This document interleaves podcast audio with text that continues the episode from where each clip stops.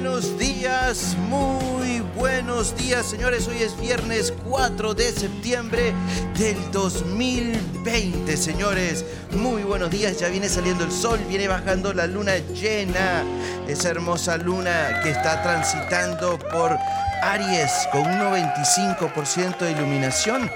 Ya vamos a comenzar a despedirnos de esta luna llena que llamamos, gracias, gracias por esos aplausos, que llamamos la luna, o en los Estados Unidos la llaman la luna del maíz, porque se cosecha maíz, es la luna que por lo general llegan en, octubre, pero este octubre tenemos dos lunas llenas. Es algo que no sucede con tanta frecuencia. Cada tres años sucede esto. Hoy estamos agradecidos por el cine, por el teatro, por la televisión, por esa capacidad del humano de interpretar esos personajes, porque traen a la realidad indiscutiblemente la visión, la imaginación de los escritores, de los directores, de todo un gran equipo para transmitir un gran mensaje o la inspiración de un pensamiento, de una vida. Es la manera que las personas pueden compartir con nosotros sus experiencias, de manera que nos permiten aprender o intentar aprender o simplemente vamos poco a poco cargándonos de conocimientos, de situaciones, de maneras de pensar, de comprender y ver cómo los demás piensan. Así que un gran aplauso a toda esa industria de las novelas, de la televisión, del entretenimiento, la capacidad, la libertad de un ser humano de levantarse y ponerse en, unas tablas de ante una cámara y hacer ese gran show para entretenernos, señores. Para la efemérides, vamos con la efeméride. Está, hoy la efeméride tiene la inauguración del parque en el, parque de Nikitao Guirigay. Pero es un parque súper importante porque en ese parque se lleva a cabo la batalla de Nikitao. Entonces, esto es un parque que se encuentra, también lo llaman, si no recuerdo, son las tetas de Nikitao. Entonces es un parque para la protección de, del ambiente, de los paisajes naturales y el reconocimiento y el recuerdo de esas grandes batallas para alcanzar y liberar a nuestra sociedad y mantener ese hermoso país en libertad, Venezuela, ¿ok? Y además tenemos el Día Mundial de la Salud Sexual, es súper importante. Y vamos a hacer un pequeño paréntesis aquí con lo de la salud sexual. Yo, a mí me gusta muchísimo porque siempre decimos que los hombres vienen de Marte y las mujeres vienen de Venus, que somos distintos, que no nos logramos comprender. Y siempre comparto el hecho de que desde pequeños comenzamos con una manera de crianza totalmente distinta. A los varones siempre les dicen, ah, va a tener mil novias, todas las novias, todas esas niñas van a estar derretidas, tú eres un galán, tú eres lo más hermoso, todas esas niñas son tus noviecitas. ¿Cuántas novias tienes? Todo con ese en plural. Y a la niña se le dice, ni con el pétalo de una rosa, cierra esas piernas. Entonces ya desde ahí comenzamos a crecer con dos maneras de ver e interpretar el mundo completamente distintas. Entonces las niñas lo van a percibir desde cómo fueron criadas, los varones cómo fuimos criados.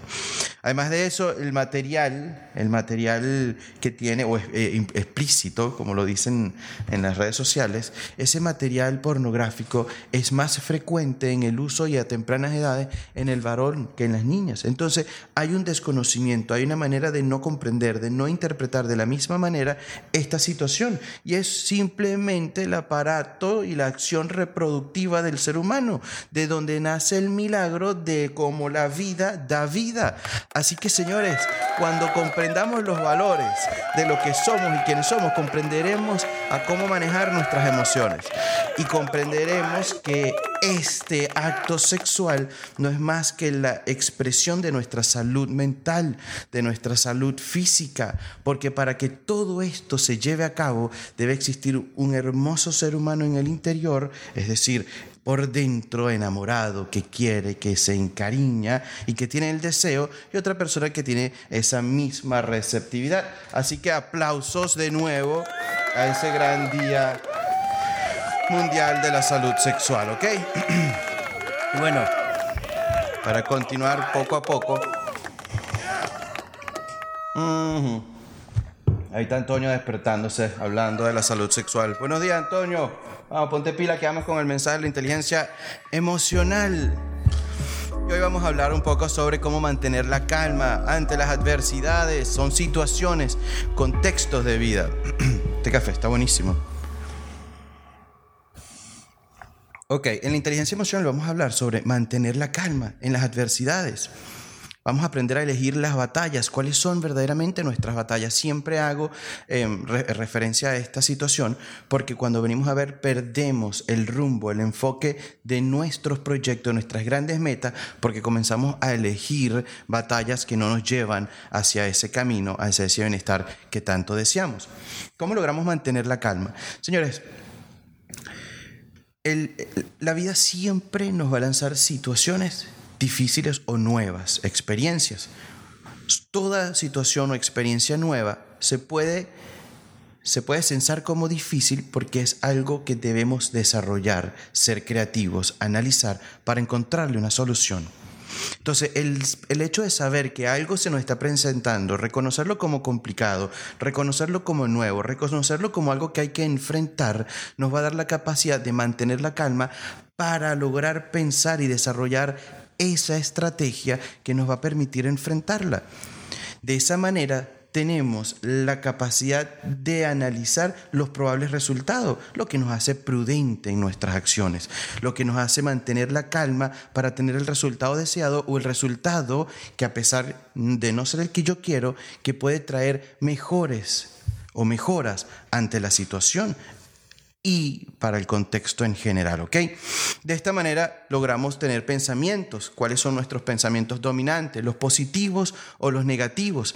Si somos conscientes logramos mantener esta calma, logramos retroceder y ver, analizar la situación para desarrollar esta estrategia, vamos a ser conscientes de nuestros pensamientos y ahí logramos elegir si son positivos y negativos y ahí ya estamos comenzando a evitar esas batallas que son completamente estériles. Yo las estoy llamando batalla, gracias, gracias. Así es, señores. Todos podemos, todos tenemos esa fortaleza mental de alcanzar y continuar en nuestros caminos. Solo hay que analizar esas situaciones. Yo las llamo batalla. Realmente no son batallas, son simplemente decisiones. Pasa que son decisiones que llevan un sentimiento emocional que tienen esa dificultad, ¿ok? Ese fue el mensaje de la inteligencia emocional. Hoy me estoy disfrutando mi café, señores. Buenos días, muy buenos días ese, aroma de café despierta las energías en las mañanas. Ok, para despedirme hoy, señores, viernes 4 de septiembre, quiero decirles que todo que comienza tiene un final. Nuestra vida es efímera, no sabemos su final, tuvo su inicio, por lo tanto soñemos y continuemos en este camino de los sueños, de la proyección, de decretar lo que realmente queremos. Disfruten este fin de semana.